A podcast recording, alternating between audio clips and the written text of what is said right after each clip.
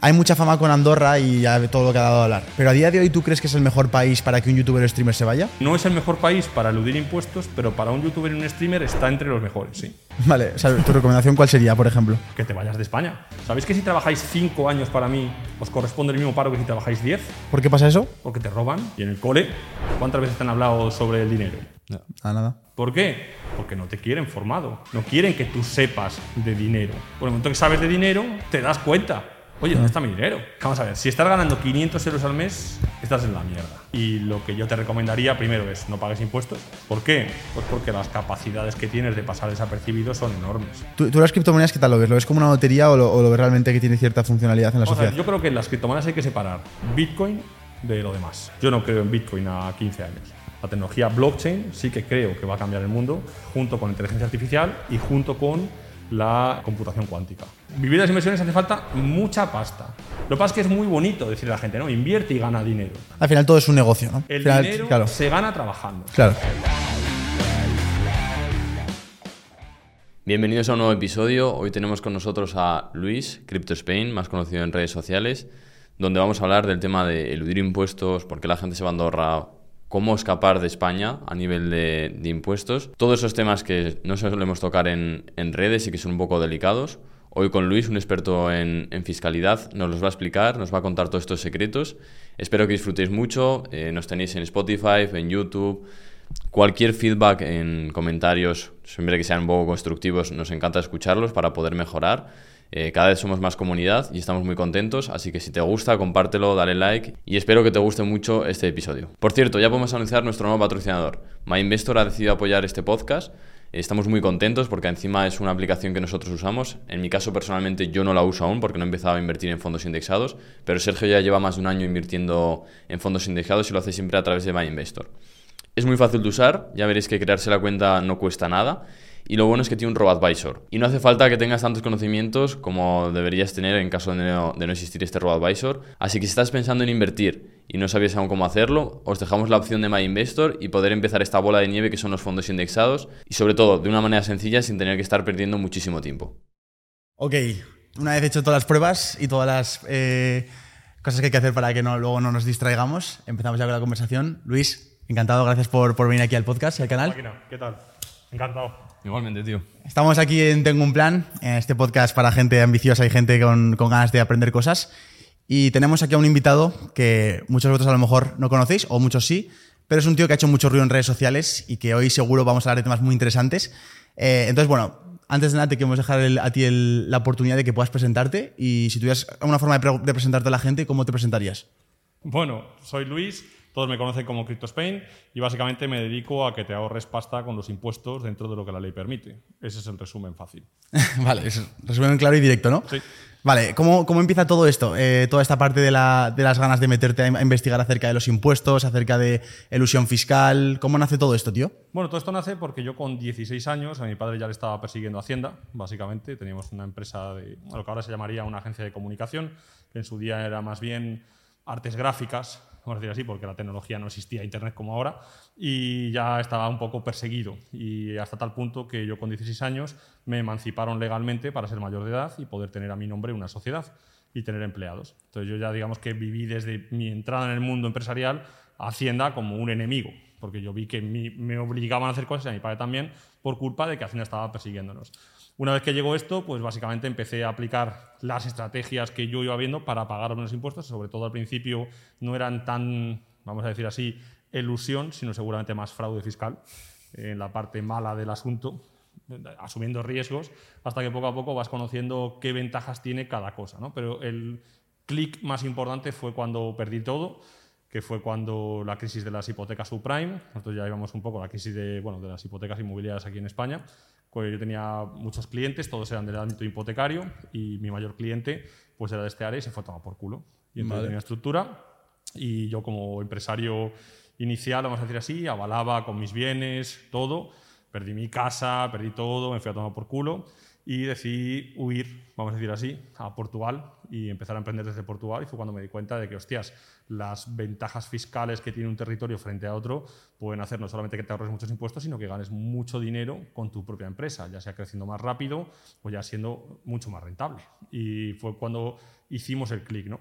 A raíz de esto, pues yo empecé a hablar con toda la gente que tenía alrededor mía, a darles consejos gratis de cómo lo estaba haciendo, por qué, y me di cuenta de que realmente había aquí un filón, filón enorme.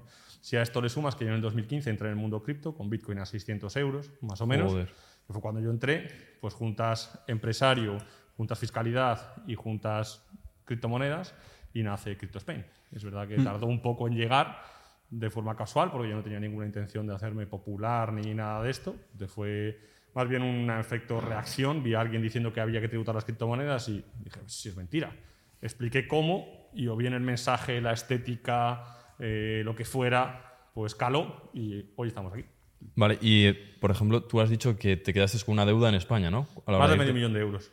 Hostia. Vale, ¿y ahora de cara a España tú sigues con la deuda? O No, está todo quitado porque la mayoría de la deuda mía era deuda bancaria. La deuda bancaria prescribe. Lo que no prescribe es Hacienda y Seguridad Social.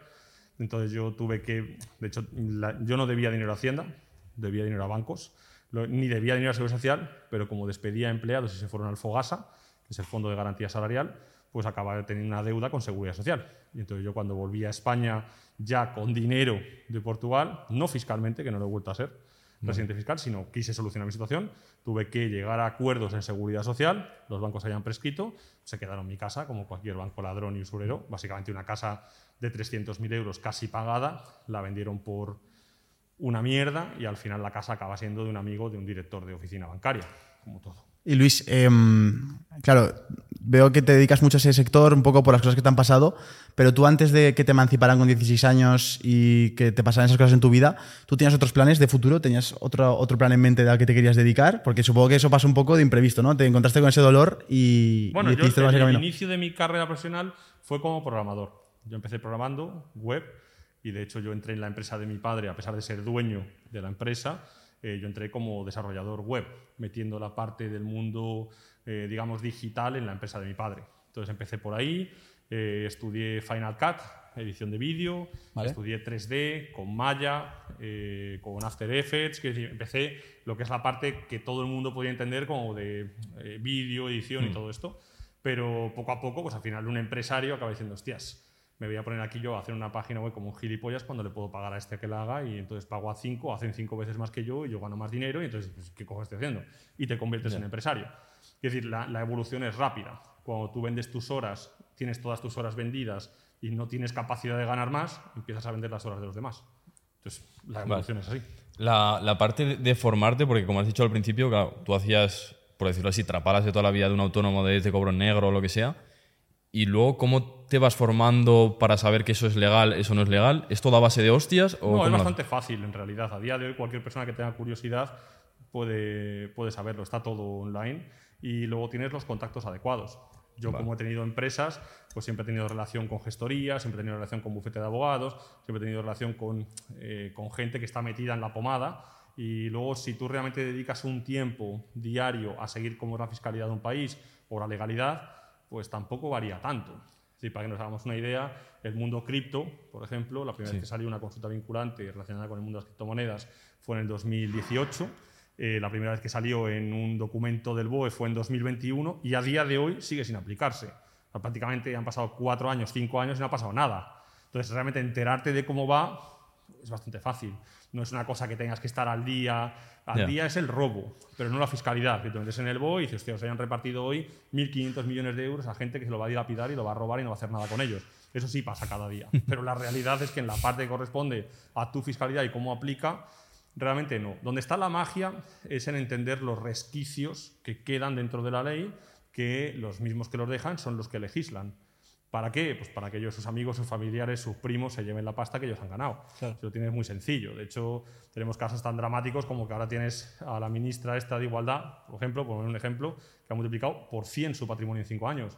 Bueno, a ver qué trader en el mundo hace un por 100 en 5 años. A ver quién hace... Siempre se deja un hueco para ellos. Y eso que está, eh, quiero decir, en la tele. Imagínate los 150 personas que ha colocado ella que no están en la tele.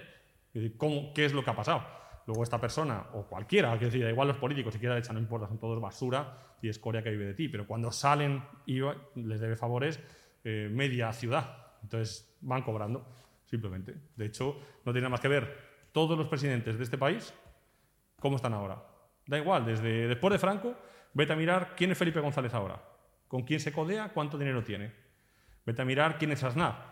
¿Qué aparece? ¿Qué aparece? Por ejemplo, Felipe González, ¿qué aparece? Felipe González, pues coño, si es la mano de derecha de uno de los tíos más ricos de Carlos Slim en el mundo, que va de compañeros y tiene más millones que está dentro del 0,1% más rico de España. Ya. es decir, los presidentes que vemos ahora, luego, gracias a los favores que han hecho, lo que dices es que tienen una exposición muy buena a nivel laboral. Bueno, no, a nivel laboral no, a nivel del robo. Es decir, no, trabajan. Ya. Es decir, no es un trabajo. Los presidentes, pero no son los presidentes. Si el problema no es la gente que está en el tope, son los más llamativos. El problema es el teniente de alcalde de Villamierda de abajo, que no le conoce nadie, y gestiona un millón de euros de, de presupuesto en un ayuntamiento. Ese es el problema. Ese tío dice, oye tú, vamos a montar un polideportivo dentro de dos años allí, ¿por qué no compras tú ese terreno? Y es su primo. Y a los dos años, oye, vamos a ¿dónde? Allí vamos a montar el deportivo. ¿Por qué? Porque me miedo la polla. Hostia, ¿de quién es este terreno? De este. ¡Pum! ¿Tú no ves la esperanza de que haya uno o uno honrado, un político honrado? No, no existe. Pero no existe porque no puede existir. Quiero decir, cualquier persona que sea política quiere decir que no vale para estar en una función privada, literalmente o sea, ¿no piensas que pueda ser una vocación, por ejemplo, que yo quiera ser presidente del gobierno porque quiera ayudar? Posiblemente en un inicio de tu pensamiento sí. Vale. Pero ahí tienes el caso de Mario Conde. Si le escuchas hablar a Mario Conde, Mario Conde es uno de los pocos que ha sido eh, dueño. Estuvo en la cárcel, además, también Mario Conde, sí. banco. Eh, ¿Y cómo llegó ahí? Llegó porque Mario Conde, si no recuerdo mal, antes de ser dueño de Banesto, tenía mil millones de pesetas en la cuenta bancaria, suyos. Es el único rico que dijo: el banco es mío. Se saltó todo el escalafón. ¿Por qué no está allá? ¿Por qué se lo han follado? Por este motivo. Claro. Porque no ha pasado debiendo favores. Ahí tienes sus conversaciones con el tío del Banco de España, que te lo cuentan. Ahí te cuentan cómo se financian los partidos de forma ilegal. Hablemos, hablemos un poco de eso, Luis. Em, claro, tú lo ves clarísimo porque tú lo ves con mucha información, pero yo, por ejemplo, no estoy tan informado al respecto. Entonces, para poder explicar a la gente la magnitud de cómo funciona el Estado por dentro, ¿Cómo, ¿Cómo, lo explicarías? Cuando tú hablas de robo, ¿a qué te refieres? Cuando tú hablas de que los impuestos realmente es que estás regalando dinero, ¿a qué te refieres? ¿no? O sea, ¿cómo funciona realmente el sistema por dentro? A ver, te lo voy a querer explicar con un dato exacto que te quiero dar. Perfecto. Vamos a ver. Hay una página que se llama Deuda-Pública España. ¿vale? Esta página, mientras hablamos, ¿vale? bueno, se verá por ahí. Es, es, un, es un contador, ¿no? Por lo que vemos. Un contador, ¿vale? Es un contador en el que aparece deuda pública oficial, deuda pública real, cuánto debe cada habitante, ¿vale? Tú eres un habitante de España y además estás en edad de ser con un contribuyente. Tú ahora mismo le debes al Estado 92.436 euros. Ostras, estamos jodidos. ¿Vale? Pero escucha, estamos hablando, ¿vale? Cada segundo que pasa, la deuda del país, estos son 1.481, pues, que no sé ni exactamente cuánto es. Estamos hablando de que está subiendo... Eso es un millón de millones. Sí, estos son 330.000, esto que sube. Vale. 33.000, 34, 35, 36, 37, 38. Esto es la deuda de España. Y cuando dices deuda de España, ¿a qué te refieres? O sea, deuda, yo no debo, yo no debo nada a nadie, entonces, ¿a qué se refiere? Nadie. Esto es deuda vitalicia, no va a devolver nadie. Estamos hablando que según estamos hablando, vamos cada, cada segundo 2.000 euros.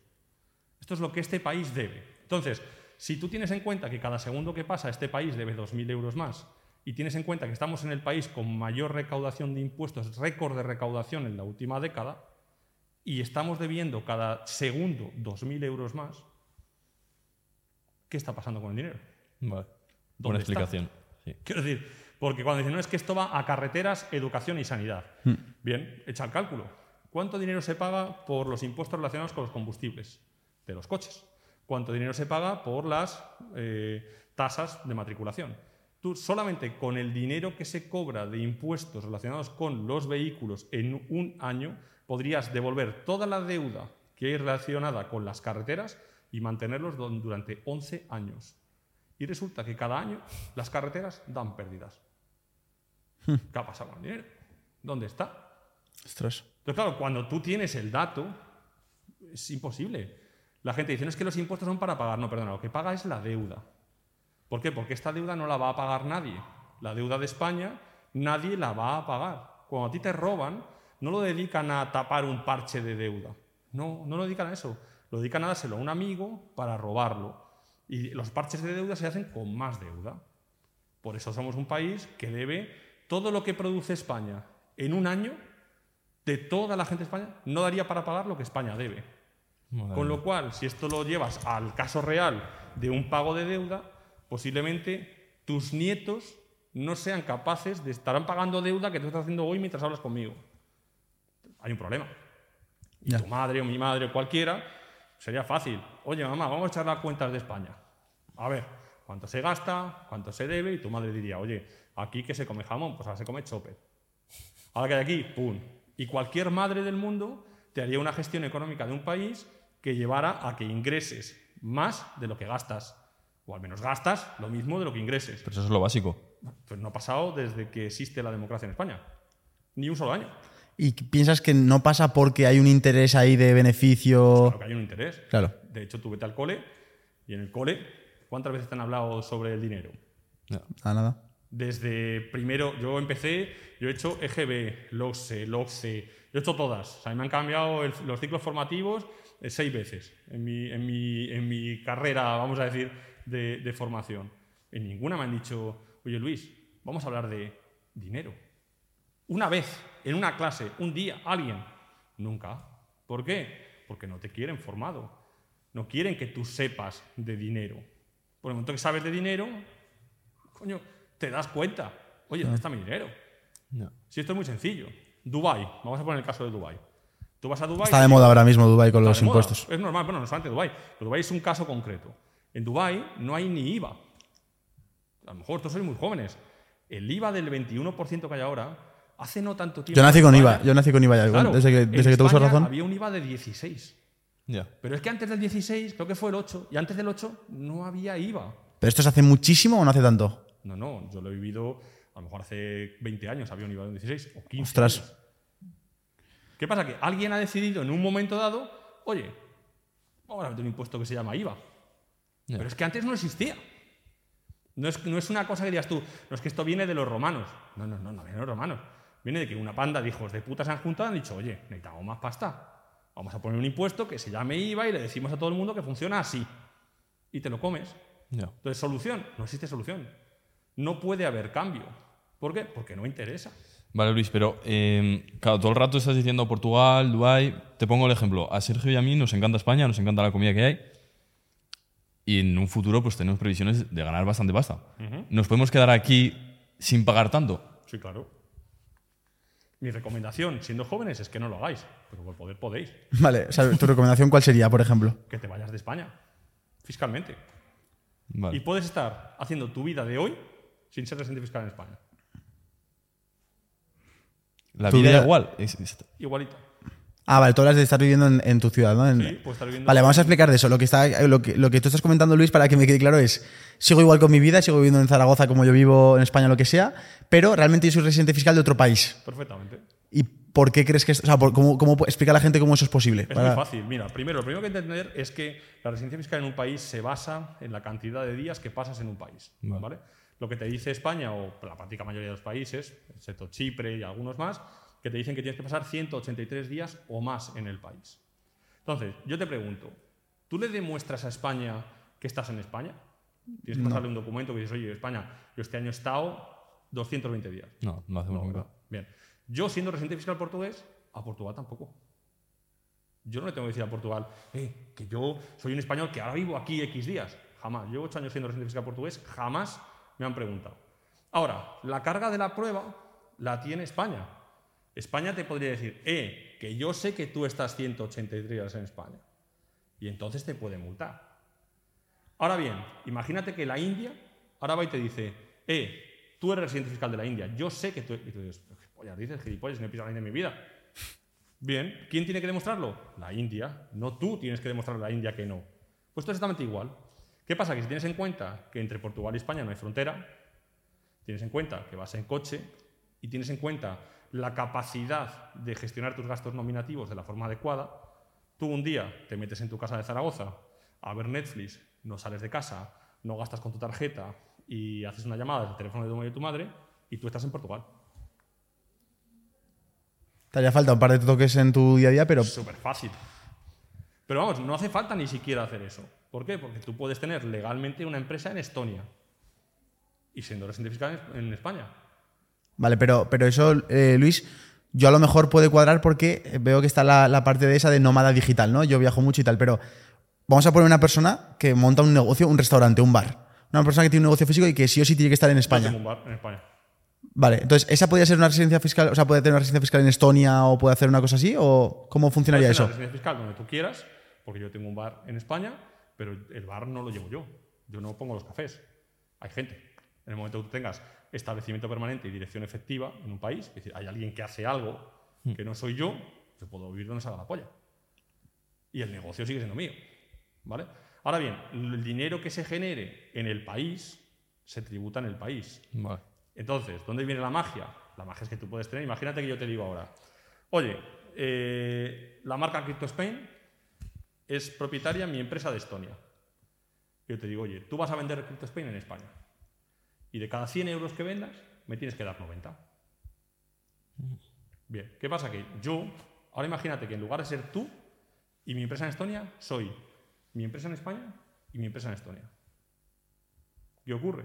Pues que yo con mi empresa de Estonia le doy los derechos a mi empresa de España, mi empresa de España vende y me llevo el dinero a la empresa de Estonia. ¿Y en Estonia sabes cuánto tributo? Y eso no es ilegal. De hecho, Amazon ha dado pérdidas este año en España. Netflix ha dado pérdidas. Rodilla no gana dinero. O sea, eso se puede ver públicamente como no ganan dinero. Totalmente, pero si está- tengo un TikTok con el anuncio de Amazon dando pérdidas en España y casi le sale de devolver. Tú te vas ahora mismo a Apple, entras por la puerta, le compras un ordenador de 1000 euros a Apple y Apple en ese mismo momento le compra un ordenador por 900 a Apple Irlanda. ¿Y esa diferencia por qué? ¿No es mil también? Esos 100 euros son para pagar la- el tío que tienes en Vale. España, los gastos de la empresa en España y todo en España. Pero los 900 euros de beneficio van a Irlanda. De Irlanda van a Holanda y de Holanda a un paraíso fiscal. Hola, y eso es ilegal. 100% legal. Madre mía. Entonces, ahora bien, viendo esto, que tiendas como por ejemplo como es ver de Apple, que además te lo quería preguntar, em, ¿en qué punto pasa a ser ilegal? Porque claro, estoy viendo algo que es que relativamente, explicado así, bien, bien estructurado, puede ser fácil de hacer o, o se puede hacer, a ser básicamente. ilegal en el momento que haces, que dejas de cumplir la ley. Y la ley es clara. El problema, yo, mira, para que todo el mundo lo entienda, imagínate que tu, tu padre tiene 100.000 euros y te quiere hacer una donación. Bien, si tú vives en Zaragoza, a tu padre le va a costar 7.000 euros donarte 100.000 euros. Si tú vives en Madrid, a tu padre le cuesta cero. Y dices tú, ¿y esto cómo puede ser? Pues porque hay una diferencia fiscal entre territorios dentro de un mismo país. Ahora imagínate que coges el Google Earth y dices, no, no, España no. Me alejo, me alejo, me alejo, me alejo, me alejo, y de repente ves Portugal, Estonia, Rumanía, Dinamarca. Y cada país tiene una serie de ventajas. Igual que los tiene Madrid versus Barcelona o Barcelona versus... Es igual. Lo que pasa es que nadie te ha dicho, oye, ¿tú sabes que puedes hacer esto con este país y que es legal? Tú en Portugal te dicen, oye, ¿tú tienes pasta? Ven, ven, ven, ven, que aquí no vas a pagar una mierda en 10 años. Ya. Porque ¿qué quiero? Que venga el capital. Claro, que es lo más lógico realmente. Es lo más lógico, si es lo normal. Entonces, ¿qué pasa? Que tenemos una visión tan corta que solo vemos España, España, España, la tele y Telecinco y su puta madre. Olvídate de esto. Mira fuera. Cuando miras fuera, claro, yo entiendo que la gente dice, no, es que yo voy todos los días a una gasolinera y me dedico a echar gasolina. Oye, pues es un trabajo de mierda, es un trabajo que te da de comer, y a lo mejor, pero una persona que tiene, digamos que es nativo digital, conozco gente que está en Tailandia ganando 2.000 euros y tiene una familia que le hace la comida. Dentro, pagada como un empleado. Y le vende servicios a españoles. Entonces, el chip te cambia. En el momento que tú te alejas, y dices, coño, ¿qué otras cosas hay? Te puedes dar cuenta de la pasta que hay. Ayer estaba hablando aquí, en este mismo sitio donde estáis vosotros, con un tío que tiene 80 empleados en España. Y paga medio kilo de impuestos al año. Entonces, ese tío, por ejemplo, em, podría no pagar nada de impuestos. Podría no pagar nada, pero no le recomiendo no pagar nada. Puede pagar 100.000 y quedarse 400.000. ¿Y por qué, no le por qué dices que no le recomiendas que, pa- que no pague Porque nada? digamos que una cosa es que tú aproveches la ley y otra cosa es que te mees en la cara de Hacienda. Tú puedes mirarte en la cara de Hacienda. Yo puedo llegar y decir, yo pago cero, porque me sale la polla. Sí, sí, puedes hacerlo. Y es legal. Pero a Hacienda le vas a tocar los cojones Ya. y te va a estar rascando en la puerta y te va a molestar. Y como Hacienda tiene tiempo infinito y recursos infinitos, lo único que sale perdiendo eres tú. Esa es la única diferencia. Entonces, disimulas un poco. Oye, ¿cuánto me toca? ¿Medio kilo? voy a pagarte 100.000. Si te callas como un putas, me dejas en paz y yo tengo 400.000 euros con los que me compro cuatro pisos de 100.000 euros y dejo una generación solucionada de mi vida en lugar de darte a ti el dinero para que te lo gastes en putas y gambas, que es lo que hacéis. Literalmente. Es que es así. Ya. Lo Lo que tienes que cuando tú entiendes la situación es un salto muy grande. Tú dices pagar un poco para, para que no salten las alarmas dentro de ellos, ¿no? Claro, porque no es que no salten las alarmas, porque no estás haciendo nada ilícito. Ya. Pero el problema es que viene muchas veces, a nosotros nos llegan dos tipos de público. El público que viene del lado, vengo pagando como un cabrón, como esta empresa que te he dicho, Ya. y ahora quiero pagar menos. Y luego te viene el tío que te viene haciendo actividades ilícitas, desde el punto de vista de no pagar nada, fraude fiscal, que quiere reformarse y convertirse en bueno. Ahora ya quiero pagar lo menos posible dentro de la ley, vengo de no pagar nada. Entonces, en función de qué parte vengas y cómo, hay muchas cosas que puedes hacer. Muchísimas. Incluso simplemente gente que no sabe qué es un módulo. En España hay un módulo que se llaman autónomos por módulos, que tiene una serie de ventajas fiscales dentro de España. Ventajas fiscales que a un tío que gana 30.000 euros al año, a lo mejor le ahorran 7.000. Y tu gestor ni te lo ha contado. Entonces, ni siquiera hace falta hacer estructuras internacionales. Es un problema de conocer qué hago, quién me paga, cuánto me pagan y cómo hacer para ganarme el máximo de mi pasta y que te la quedes tú. Y no es un tema de ser insolidarios. ¿eh? Muchas veces la gente toma el mensaje como un tema de, joder, macho, qué hijo puta eres, luego no quieras usar tú mi hospital, ¿no? porque tú pagas, sí. ¿no? De este tema. Me parece ridículo. ¿A qué me refiero con ridículo? Primero, si tú no trabajas nada en España por ser español, tienes sanidad gratuita siempre. Es decir, yo he producido en España y he pagado impuestos en España como un hijo de la gran puta, mucho más que muchísima gente que va a disfrutar de la sanidad española, mucho más de lo que yo lo he hecho, porque por suerte yo no he tenido que disfrutar de ella porque estoy bien, Vale. de siempre. Pero luego tienes un factor. Vete un día que tengas un accidente de moto y según te entres por urgencias, le dices al que te atiende, al tío que te va a salvar la vida, ¡eh! eh, eh, ¿Cuánto cobras? A ver qué te dice. A ver qué te dice. O te va a decir, sí, cobro 1.400 euros. Entonces, ¿tu dinero de la sanidad dónde está? En la planta que está vacía, con máquinas que hemos pagado millones, que solo el mantenimiento de una máquina que no, que no funciona me cuesta 60.000 euros al año. O en el tío que te está atendiendo y partiéndose la boca, que cobra igual que la chica que viene a limpiar la casa o el chico que viene a limpiar los cristales. Entonces, ¿qué me estáis contando? Es mentira. Pues la demagogia es muy fácil de hacerla. Porque realmente es, los los eslóganes los sabemos todos. Educación, carreteras y sanidad. Sí, y sí. jubilación. Sí, sí, de puta madre. Os voy a hacer una pregunta. Imaginemos que vosotros sois asalariados y trabajáis para mí. ¿Sabéis que si trabajáis cinco años para mí os corresponde el mismo paro que si trabajáis 10? Ni idea. Pues ¿Por qué, pasa, ¿Por qué pasa eso? Porque te roban. O sea, porque Básicamente, el paro, a ti te lo han contado como que es un dinero que te quitan cada mes para que el día que tú estés en el paro te pueda ayudar hasta que encuentres un nuevo trabajo. Esa es la teoría. Pero hay un tope. Hay un tope de paro, pero no hay un tope de cotizar. Tú puedes cotizar 15 años, pero tú vas a recibir Mm. El de 5. Aunque cotices 20. ¿Y todo ese dinero? ¿Dónde está? ¿Quién se lo ha quedado? Oh, Y otro tema también es eh, que mi, mi padre es autónomo y siempre me lo dice, el tema de la cuota autónoma. Él lleva la mínima. Porque siempre me dice, Juan, como coja y me muera nada más jubilarme, Totalmente. ¿a dónde está mi dinero? Eso le pasa a mi madre. Mi madre se murió el mismo año que se jubiló. Ya está. Pero ¿qué pasa? Porque te han engañado. Es la estafa piramidal de las pensiones. Y como la hace un Estado, es legal. Pero si la hiciera una empresa privada, estaría en todos los periódicos como la mayor estafa piramidal de la historia. Porque a ti te dicen, no, yo te voy a quitar un dinero todos los meses para tu pensión, pensando, y tú dices, bueno, pues cogerán ese dinero, lo guardarán en una hucha, y ese dinero que guardan en una hucha lo invertirán en lo que sea, para que cuando yo me jubile, me lo den. Esto es mentira. Ya. Lo que hacen ahora es que cogen tu dinero y le dicen, tú, que estás jubilado hoy, toma el dinero de este. Al día, ¿no? Viven al que eso, día. es- eso se ha demostrado ya matemáticamente que es imposible sostener. Totalmente es imposible sostener. Sí, eso se ha demostrado. De hecho, es una puta locura. Sí. ¿Qué pasa? Que la pirámide poblacional hace que sea imposible, que va a haber un momento en el que tú estés trabajando para pagar a dos. No puede ser, porque por mucho que yo te quiera pagar a ti como asalariado y por mucho que me quieran robar, es imposible que les pague. Entonces, dentro de, si tú tienes 30 años, 40 años, tú no vas a tener jubilación. Entonces, en lugar de pagar autónomos, compra oro. Y ya está. Y Luis, eh, me, me gustaría preguntarte el hecho de. Hay mucha fama con Andorra y ya todo lo que ha dado a hablar. Pero a día de hoy, ¿tú crees que es el mejor país para que un youtuber o streamer se vaya? Pues has hecho muy bien la pregunta. Porque no es el mejor país para eludir impuestos, pero para un youtuber y un streamer está entre los mejores, sí. ¿Por qué? Porque en realidad eh, los youtubers, los streamers, OnlyFans, Twitch, eh, futbolistas, cantantes, tienen una cosa que se llaman actividades personalísimas. Actividades personalísimas son unas actividades que Hacienda Española ya ha dicho que tú no vas a poder tributar como sociedad.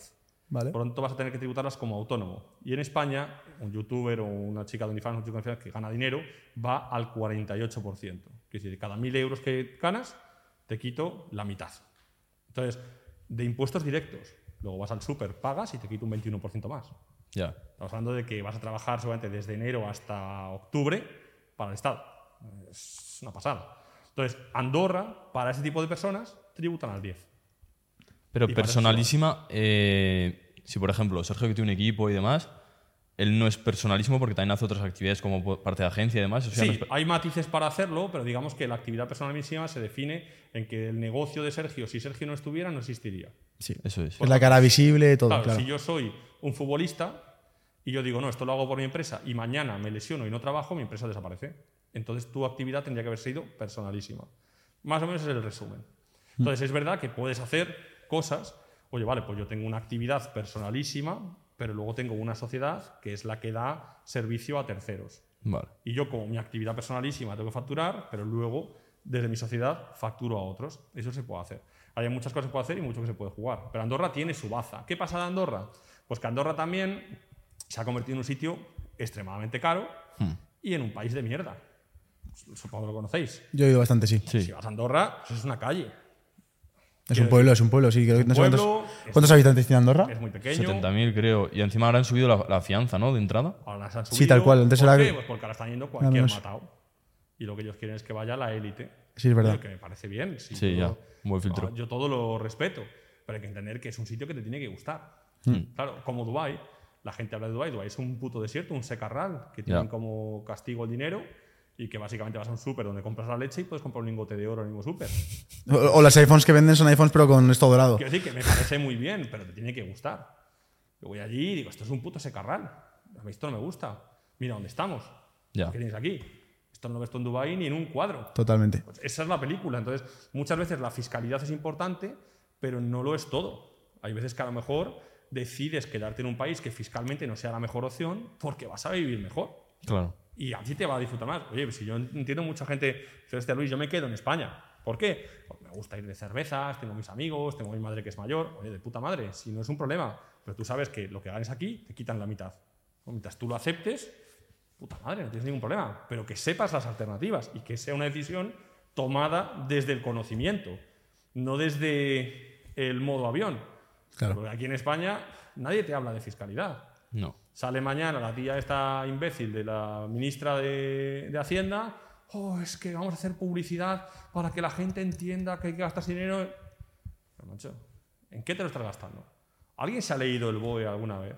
Tú vas al BOE, te metes y dices, a ver, ¿a quién le han repartido dinero hoy? Y empiezan, Asociación de las niñas de no sé qué, 70.000 euros. Asociación para la defensa del culturalismo, no sé qué, 125.000. Asociación. y dices, ¿y toda esta gente, macho? ¿Qué hacen? Quiero decir, si tú me vienes a mí y dices, oye Luis, te voy a pagar 60.000 euros por esto, por esto, por esto, estoy seguro que a los tres meses me dices, oye Luis, a ver qué pollas has hecho de todo esto que te he pagado. Claro. Sí, sí, sí. Sería lo normal. El otro día vino aquí un tío que me dijo, oye Luis, tengo una noticia de puta madre. Esta mañana me ha ingresado al Estado 30.000 euros. ¿Y eso? Me dice, sí. Resulta que mi gestora ha pedido una ayuda y se la han dado, a fondo perdido. Y digo, ¿pero para qué? dice, ni puta idea. Entonces, el concepto ya no es solamente a quién le dan el dinero, sino que es que no hay control. Claro. El dinero se lo están dando a, a saco. Y luego, a los que de verdad necesitan, ojo, no hablo de pobres indigentes que están en la calle. A los que de verdad lo necesitan me refiero a gente que va a coger ese dinero y lo va a convertir en más dinero. Sí, porque A eso no se lo dan. Ahora, encima, esto de que haya tantas ayudas, lo único que hace es como en nuestra generación, pues relajarte, porque sabes que la parte de quedarte sin casa, sin nada, no existe. Entonces, ¿tú qué opinas acerca de que la gente que sabe salir ahora sea un poco más floja a nivel de ambición, de ganas? Nuestra generación. La generación Z, por ejemplo. Yo no lo he visto así. Sinceramente. También es verdad Vale. que yo no tengo, no tengo un, una visión global porque a mí la gente que me llama es la gente exitosa o que es emprendedora. Ya. No me llama la gente que está en el parque mamándose, en general. Entonces es difícil que yo tenga una visión global de cuál es el público. Pero yo creo que al final ha pasado siempre. Lo que pasa es que ahora tenemos la capacidad de que yo, si me pillaras ahora, hoy, con 16 años, yo podría ganar dinero con mis conocimientos de hoy, no de fiscalidad, sino simplemente el acceso al conocimiento que existe hoy, yo ganaría dinero en un mes. Claro. Y hoy lo tienes con inteligencia artificial. Hoy mismo. Ayer mismo lo hablabas, la capacidad de eh, reemplazar trabajos. Yo, sin, con los conocimientos que yo tengo de diseño web de hace 20 años, hoy no encontraría trabajo. Ahora yo, en una semana con inteligencia artificial, te reemplazo a tres tíos en tu empresa. Es un problema simplemente de actitud y acceso al conocimiento. Y lo tienes. Y es gratis. ¿Te has formado en universidad? Sí, sí. Lo que pasa es que digamos que mi relación con la universidad no ha sido buena, de hecho no terminé, porque consideré que no era suficientemente válido para que yo me formara en algo que me daba dinero. Recuerda que al principio os decía que yo me dedicaba a la programación. La programación, cuando yo empecé, no había carrera universitaria de programación. Tendrías que entrar por Bellas Artes. Bellas Artes para hacer páginas web. O sea, eh, quiero decir, Como si fuera un cuadro, ¿no? Es que es, es que es rompedor el concepto. Claro, ahora te suena a loco, pero cuando yo empecé no era así. Porque Ya. yo hacía páginas web en HTML, un Macromedia Fireworks, Flash, es decir, una serie de tecnologías que ahora ya ni existen. Decir, yo hacía, era desarrollador de Lingo, que era el código que se empleaba para un programa que se llamaba Director, que era para hacer CDs interactivos, que vosotros ni a lo mejor no lo habéis visto. En lo que ahora tú ves de aplicaciones móviles, tú cogías un CD, lo metías en el ordenador, se auto ejecutaba y había un programa. Y programaba en eso. Es loquísimo. La evolución ha sido tan rápida que, claro, cuando tú hablas de universidad y eso, es imposible. ¿Tú en la universidad aprenderías Solidity? No, No. seguramente. Aprenderás Solidity dentro de dos años, a lo mejor. Cuando aprendas dentro de esos dos años, los que están petándole haciendo salir con Solidity no han salido a la universidad. ¿Por qué? Porque no había universidad. La universidad va cuatro u ocho años. Y el profesor de Solidity que meten en universidad, ¿dónde ha aprendido? Porque no ha hecho universidad para aprenderlo. Ese es el problema, que ahora mismo la formación va extraordinariamente más lenta que la aplicación.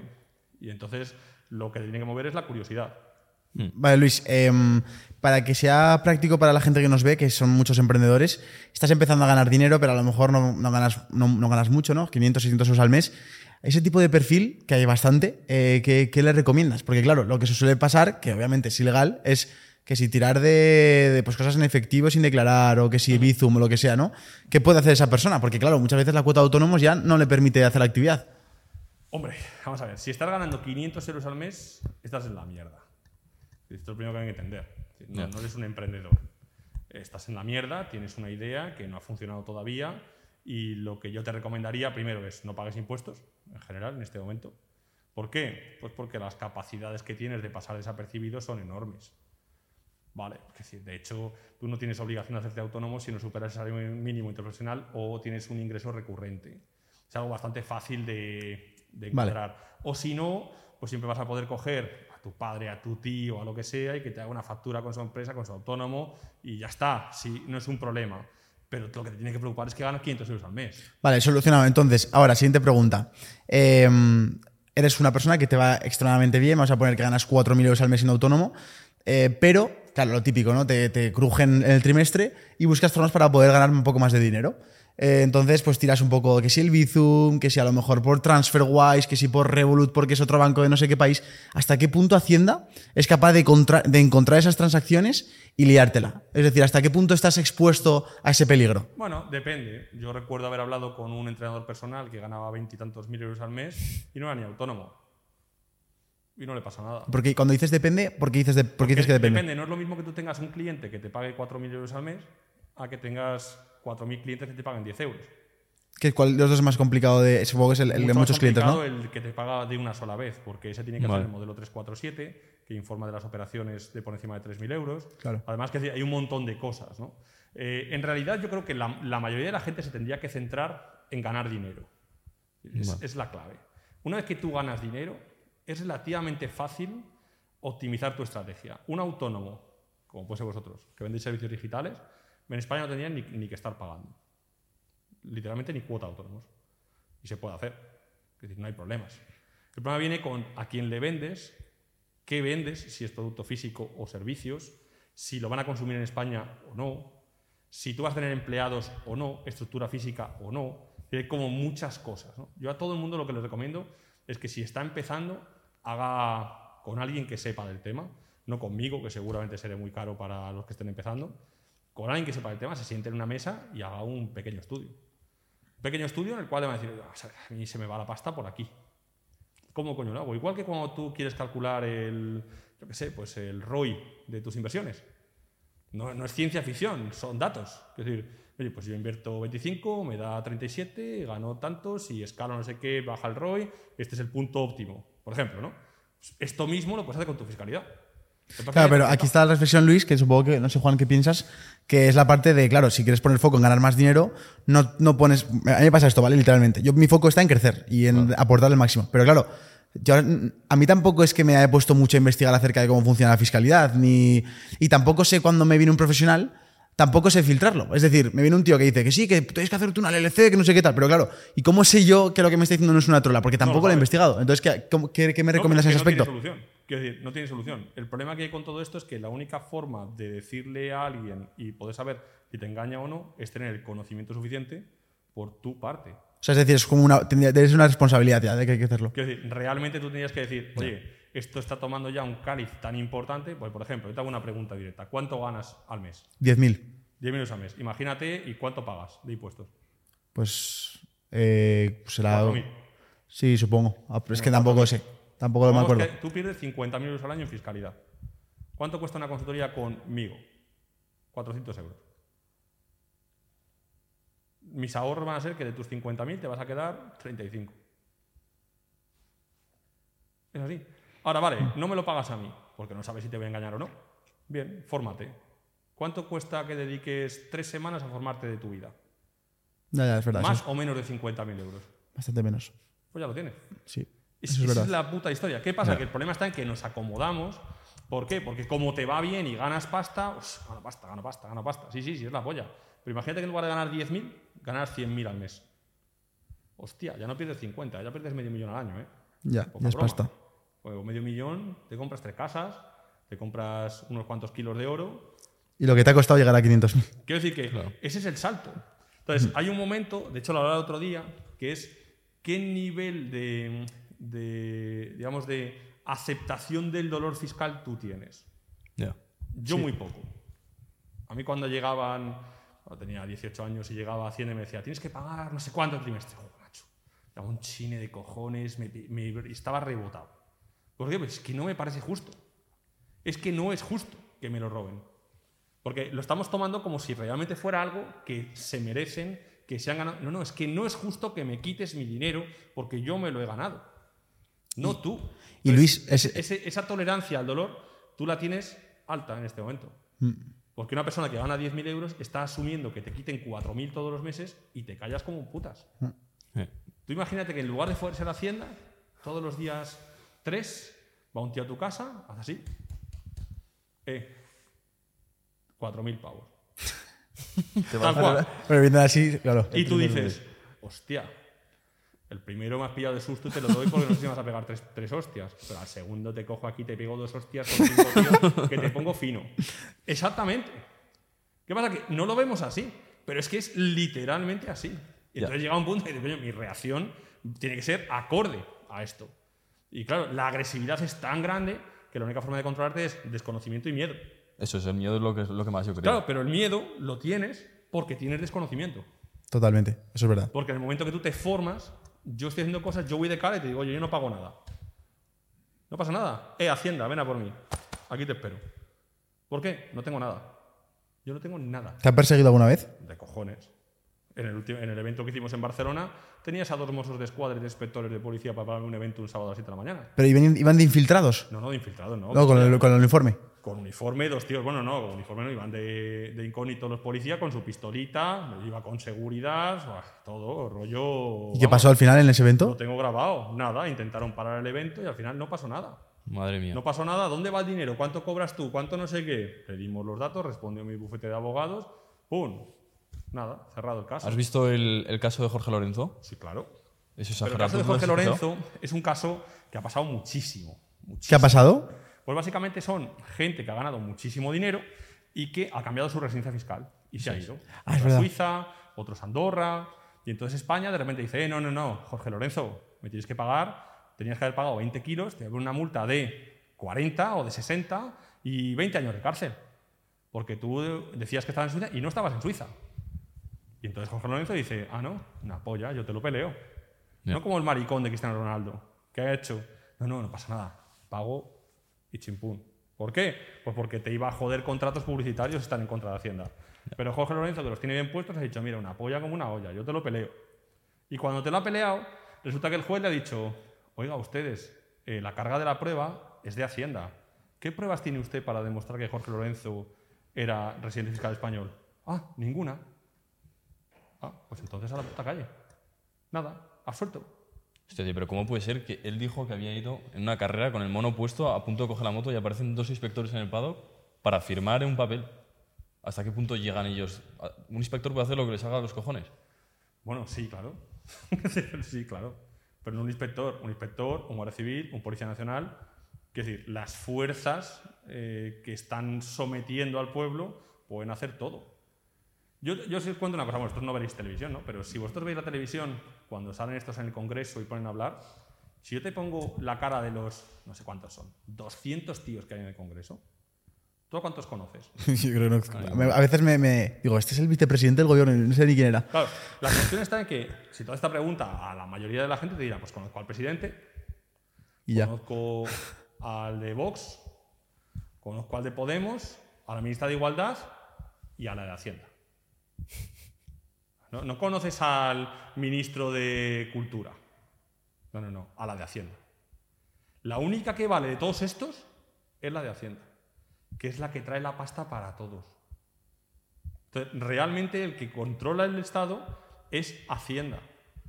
Porque ¿con qué se paga Claro. a toda la gente? Con la pasta que Hacienda le roba a los españoles. Entonces, si Hacienda roba poco, los otros cobran menos. No se puede cobrar menos. Entonces Hacienda tiene que robar más. Ya está. Es así como funciona. Y, y aprovechando eso, ¿cómo, cómo funciona el, el puesto de trabajo de inspector de Hacienda? Que veníamos aquí, Juan, y hablándolo.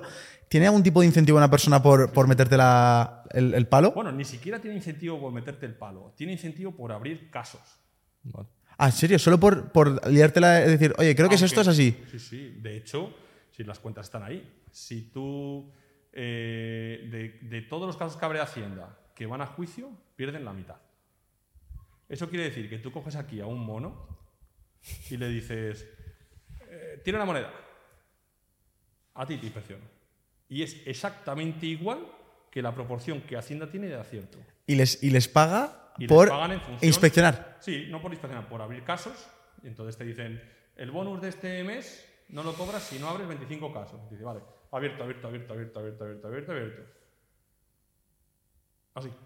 ¿Los policías tienen algún sistema de funcionar parecido? Los de tráfico sí. No lo tienen exactamente igual, porque, porque no es exactamente igual, pero los de tráfico tienen que tener un cupo. ¿Qué pasa? Que ese cupo no es un cupo cerrado. Pero es como si yo te digo a ti, tu trabajo es encontrar bellotas en el campo. Y tú te tiras un mes y no encuentras ninguna bellota. Ya. Entonces, ¿tu trabajo es una mierda? ¿No vales para hacer el trabajo? ¿O qué? Pues el trabajo de un tío que se dedica a poner multas debería de ser encontrar infractores. Si tú no encuentras infractores, puedo pensar que tú no haces tu trabajo. Entonces hay un, hay un bonus de productividad, que si no recuerdo mal son 375 pavos al mes, en el cual si no llegas a X productividad, tú no cobras los 375 pavos. Joder. Es que está, está diseñado el sistema de una forma en la que te joden al ciudadano, ¿eh? En que te voy a robar. Si es que no me queda más cojones, es un país que vive de ti. El que gana 100 euros está esforzándose en que no te lo roben. De hecho, suena mal decirlo porque seguramente hay mucha gente que está empezando a emprender y que cuando hablas de cifras grandes, pues joder, dice, "Buah, este tío, qué chulo, qué tal, ¿no? Pero la realidad es que cuando hablas con gente que gana dinero, el mayor problema que tienen es que no le roben el dinero. Ni siquiera es ganar más dinero. Con tal de mantener lo que tienen, eso. ¿no? Mantener lo que tienes es un reto. Es un reto. De hecho, ahora si tú tienes 4 kilos y sales de España, tienes una cosa que se llama exit tax, que es un impuesto que España te dice que tú has ganado 4 millones porque España te lo ha puesto fácil. Así que a la hora de salir, pagas. El peaje, ¿no? Un peaje. Joder. Ahora resulta que si tienes patrimonio, pagas. Pero vamos a ver, a lo mejor el patrimonio lo ha conseguido mi padre, lo he heredado, te he pagado, hijo de puta, me has quitado dinero y ahora que lo tengo yo me tienes que cobrar cada año y cuando se deje mis hijos me vas a volver a robar. ¿Pero ¿Qué cojones es eso? Por eso la gente cuando dice, no, es que voy a invertir en inmuebles. No te equivoques, los inmuebles no son tuyos. Los inmuebles son del Estado. Mío es mi reloj. Y mío es mi moneda de oro. Eso sí es mío. Ahora, una casa no es mía. Esta casa tú dices, es tuya. Bueno, es de una empresa. ¿Es tuya aunque fuera mía? No. ¿Por qué? Porque yo aquí tengo que pagar un IBI cada año.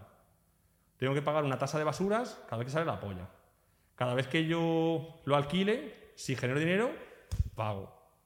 Ahora de repente puede venir la hada colado de turno y decirme, no, no, Luis, esta casa la puedes alquilar a tanto. Porque se me pone a mí en la polla. Y el día que yo la venda, no, no, plusvalía municipal. ¿Qué dices, chaval? Plusvalía municipal. Y el día que se la deje a mis hijos, no, no, tus hijos pagan. Entonces, ¿qué polla de casa es mía? Será tuya, hijo de puta.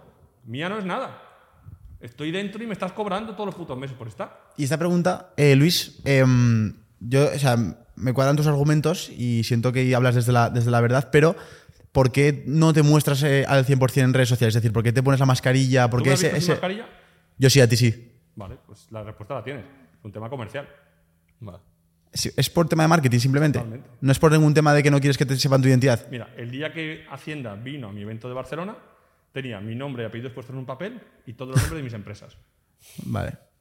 ¿Tú crees que Hacienda esto se la suda? Se la suda. Olímpicamente. Ok. Yo cuando hago mentorías, la gente me ve la cara. Vosotros no habéis visto la cara. Yo no me oculto. Lo que pasa es que comercialmente, la estética que ha llevado a CryptoSpain donde está, es esta. Total. Y ya está. De hecho, a continuación ha habido gente que ha empezado a ponerse caretas, máscaras, mierdas. No lo hice queriendo. No fue una estrategia meditada. De hecho, mi inicio fue porque yo no quería que mis empleados de mis empresas vieran a su jefe en TikTok. Y además coincidió que estábamos en- con la mierda esta de la mentira de la pandemia y su puta madre. Pero de repente el alcance fue brutal. Claro. Fue brutal. Entonces, yo no me oculto.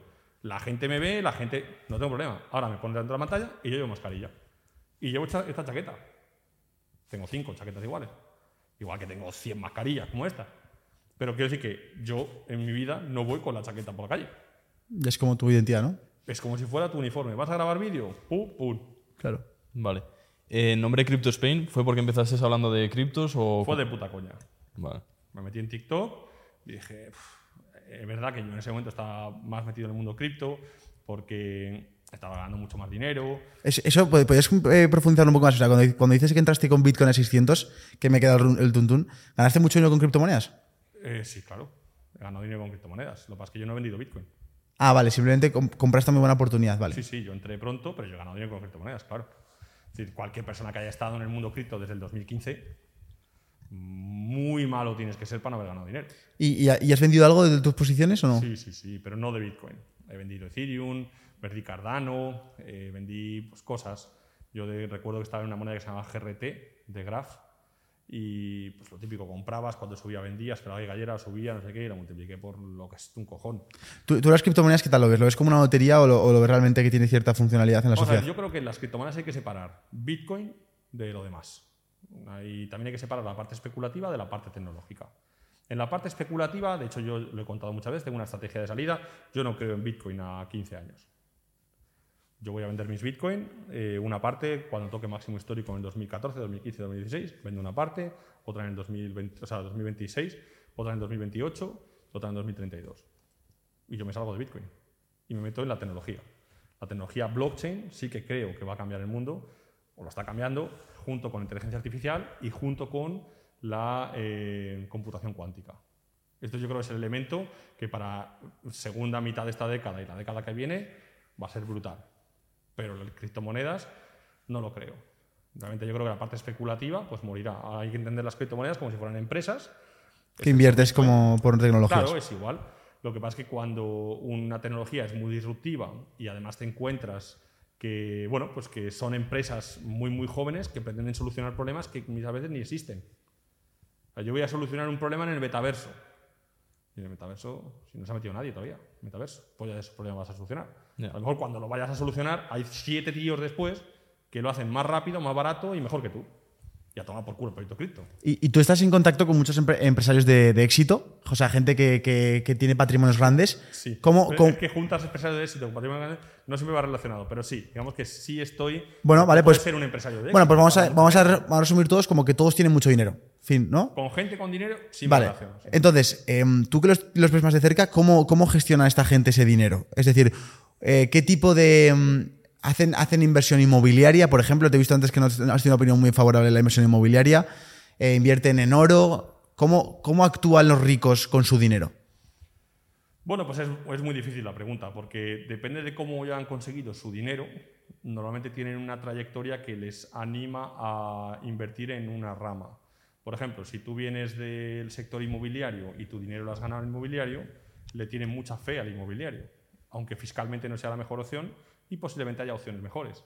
Pero al final tienes que aprovechar el nicho en el que tú tienes un área de expertise lo suficientemente buena. Entonces, por norma general, la gente invierte en eh, inmobiliaria, startups, relojes, vehículos de colección y metales preciosos. Si tú, si tú tuvieras que ordenar esos difer- diferentes tipos de inversión, ¿qué, qué orden le darías de, en cuanto a preferencias tuyas por, y por los motivos que sea, ¿no? Yo te cuento mi caso. Mi caso seguramente estaría ahora mismo en un 30% en startups, un 20% en inmobiliaria, eh, otro 20% en relojes y el resto entre coches y metales preciosos. La inmobiliaria en España no. No, no, puede ser en España también. Lo que pasa es que el concepto inmobiliario también nos han maleducado. La mayoría de la gente entiende el inmobiliario como comprar una casa y alquilarla. Pero ahí no tiene por qué haber en el negocio. De hecho, tú imagínate que tú tienes una casa y la tienes en propiedad y la pones a la, a la venta en idealista. Y pones a la venta la casa en 350.000. Y pasa un mes, dos meses, tres meses y no la vendes. Y entonces llego yo y te digo, oye, he visto que tienes la casa en 350.000 y no te la compra ni Dios. Te la voy a comprar yo en 320.000. Entonces te voy a hacer un contrato de arras y me vas a dar ocho meses para que te la venda, para que te la compre. Yo te la compro, te firmo que te la compro dentro de ocho meses. Ahora, durante estos ocho meses tú me dejas a mí hacer una reforma. Y si la vendo más cara de lo que saque, la mitad para ti y la mitad para mí. ¿Estás de acuerdo? Pues seguramente sí. Firmamos y yo te voy a dar el 10% de las arras, 35.000 pavos. Voy a meter 50.000 pavos en reforma. Y tu casa de 320 la voy a vender en 425. ¿Me he comprado una casa? No me he comprado una casa. ¿He ganado dinero con mi inmobiliario? Sí, he ganado dinero. Esa es la clave. La clave no está en comprar una casa y alquilarla. El negocio de verdad se hace sin comprar las casas. Entonces, cuando la gente habla de inmobiliario, no es comprar una casa y venderla. Hay muchísimo más. Ya, hay muchas cosas. Pero claro, ¿hasta qué punto eh, se convierte en un negocio inmobiliario más que una inversión? ¿No? Porque si te requiere Bueno, que tengas que estar mira, tiempo esto es una investigando. De puta madre, porque en realidad la- yo conozco gente que, que vive de sus inversiones. Pero la gente que vive de sus inversiones, para mí es el 0,1%. ¿Por qué? Porque para vivir de tus inversiones tiene que ser muy rico. Vamos a poner un caso. ¿Cuánto consigues tú de rentabilidad con tus inversiones en un año? A ver, yo justo no tengo inversiones. No tienes inversiones. No, no. Pongamos que eres un tío que estás en la media y bueno, 8%. 10%, vamos al caso. Imagínate que tienes 100.000 euros. Quiere decir que tú en un año, invirtiéndolos, conseguirías 10.000, serían 800 euros al mes. ¿Te parece una vida de lujo? No. Vamos a poner que en lugar de 100.000 tuvieras un millón. Con un millón, con un 10%, conseguirías 100.000 euros. Implicaría que ganarías menos que tú ahora con tus inversiones. Entonces, tendrías que tener un millón para vivir peor que tú ahora. Hostia, vivir de las inversiones no es tan fácil, ¿eh? Porque para vivir con 50.000 euros al mes, tendrías que tener 5 kilos invertidos con un rendimiento de un 10%. Y sin tributar. Ojo. Entonces, vivir de las inversiones hace falta mucha pasta. Lo que pasa es que es muy bonito decirle a la gente, no, invierte y gana dinero. No, no, no. Al final todo es un negocio, ¿no? El Al final, dinero claro, se gana trabajando, claro, que es donde se da la pasta. claro. Si tú, eti- si tú eres un máquina en un taller de coches y te dedicas a reparar vehículos, y yo voy a ti y te digo, oye, ¿qué tal te va? una mierda, mi jefe es un gilipollas, hijo de la gran puta, gano 1.500 euros, un cabrón. Perfecto, te monto un taller.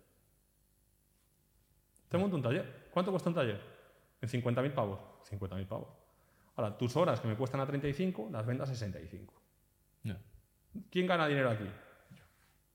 ¿Un 10%? Mucho más. Claro, porque estás haciendo un negocio. Claro. Vale, te entiendo. Me parece- es- estoy de acuerdo. Con el tema de las criptos ahora, que hay mucho chaval que, que lo echa, pues, en vez de entrar al Sportium, se meten en Binance y, y meten pasta en una criptomoneda. Sería dar el mensaje de que tú, por ejemplo, no has hecho el dinero por haber invertido de una manera u otra, sino por la habilidad que tienes de hacerles el favor a la gente de ahorrarles dinero en impuestos. No es por invertir. Sí, es verdad que a mí ya me iba bien antes de, de ser CryptoSpain desde el punto de vista económico y yo sí tengo inversiones y tenía cosas que decía antes de CryptoSpain. CryptoSpain pues, ha sido lo que me ha popularizado y ha creado nuevas fuentes de ingresos, obviamente. Pero a mí ya me iba bien. Evidentemente, invertir y ganar dinero está al alcance de muy pocos. Ganar dinero de verdad. Es decir, no te quiero decir que, bueno, si tú tienes 10.000 euros, inviertes y ganas 1.000 euros, pues te da para a hacer una vez al mes. Sí. Está de puta madre. Pero no es ganar dinero, no es vivir de tus inversiones. Para vivir de ti tienes que trabajar como un perro. Yo, en el día de hoy, que no sé qué hora es, mediodía, Doce y yo, media. esta mañana a las cinco y media me he puesto a trabajar. Me he respondido 40 correos. Me he hecho dos consultorías. He ido a coger mi coche y me lo he llevado al taller. Me he vuelto a casa, he tenido una reunión, os he tenido vosotros y estoy aquí. Es, es todo trabajo. Ya. ¿Y tú eh, qué persigues? O sea, es decir, porque claro, con los, con los impuestos eh, persigues pagar menos, ganar más dinero, pero tú ¿por qué trabajas tanto? Es decir, ¿tienes alguna meta a nivel de libertad de tiempo? ¿Tienes otros hobbies? Eh, Bueno, vamos a ver, en cuanto a hobbies, tengo hobbies. Lo que pasa es que los hobbies son difíciles de cuadrar cuando estás en un momento de crecimiento. Es difícil, porque tienes que elegir. Tú imagínate que yo te digo, oye, cada hora te meto 100 pavos en el bolsillo. Cada hora del día. Y tú de repente dices, no, no, no, eh, que me quiero ir a jugar al golf. Deja, deja, no me metas más dinero. Ojo con la decisión.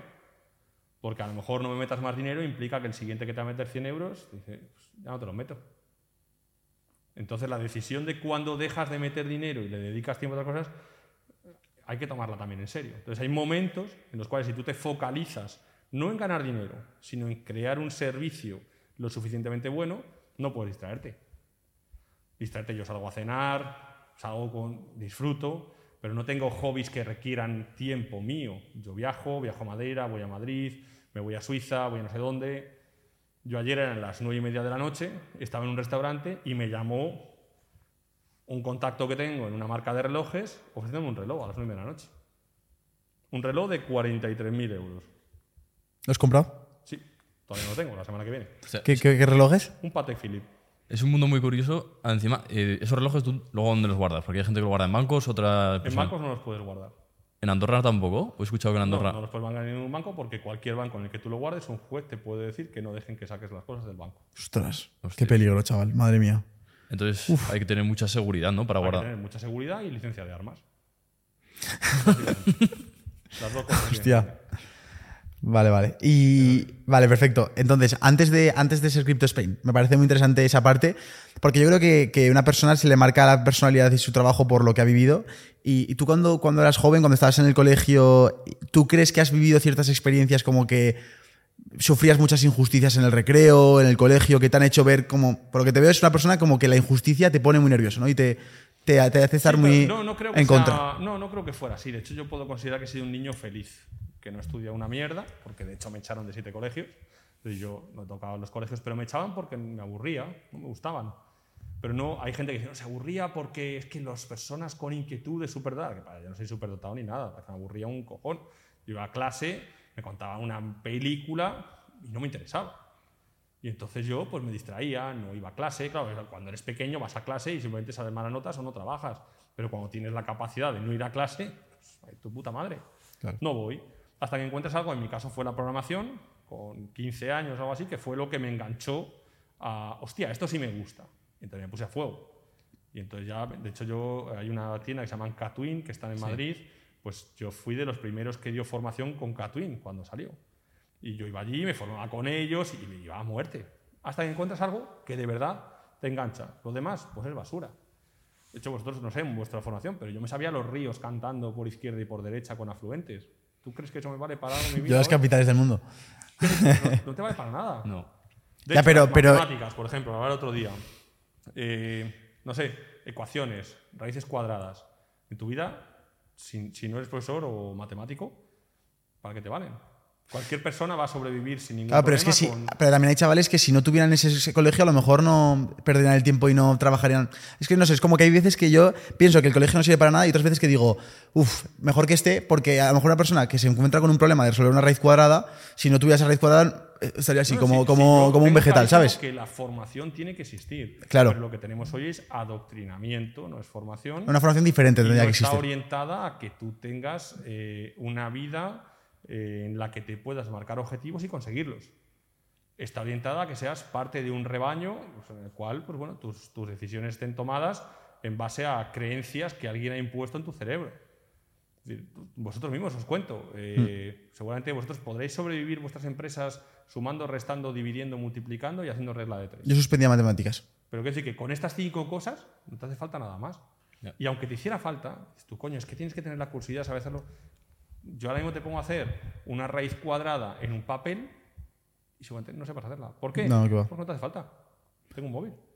¿Tú tienes hijos? que- No, no tengo hijos. Ah, vale. ¿Y si tuvieras, qué educación le darías? Pues seguramente eh, educación privada, por supuesto. Educación privada en algún colegio inglés. Seguramente. Vale. Pero más que, más que por la parte de lo que van a aprender, que yo creo que la formación que de verdad les vale en la vida no la van a aprender en el colegio, más bien es por la rectitud y la educación.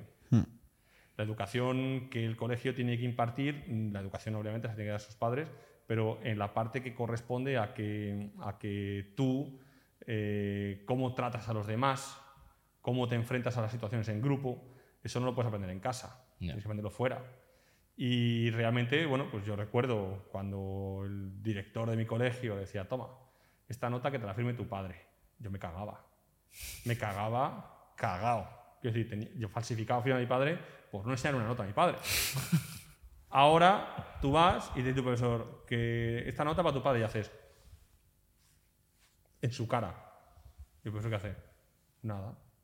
¿Qué va a llamar a su padre? Lo mismo tu padre cuando le llames te parte la cara. Profesor. Porque está diciendo que su hijo no trabaja y, y se enfrenta a ti. Entonces los profesores, pues, los profesores están en la mierda. Y a mi profesor le, le escupía y me, me pegaba una hostia que me doblaba la cabeza. Ahora tú le escupes al profesor, te pega una hostia y va el padre y le denuncia a la Guardia Civil. Eso es. Hostia, macho, se nos ha ido la olla. Claro. Entonces yo creo que una cosa está en que, en que no se puede pegar a los niños, pero no se puede escupir a los profesores. Entonces, el punto donde lo tienes. ¿No quieres que le parta la boca a tu hijo? Perfecto, ven tú. Ven tú y te la parto a ti. Y verás tú cómo entonces te la parta a ti.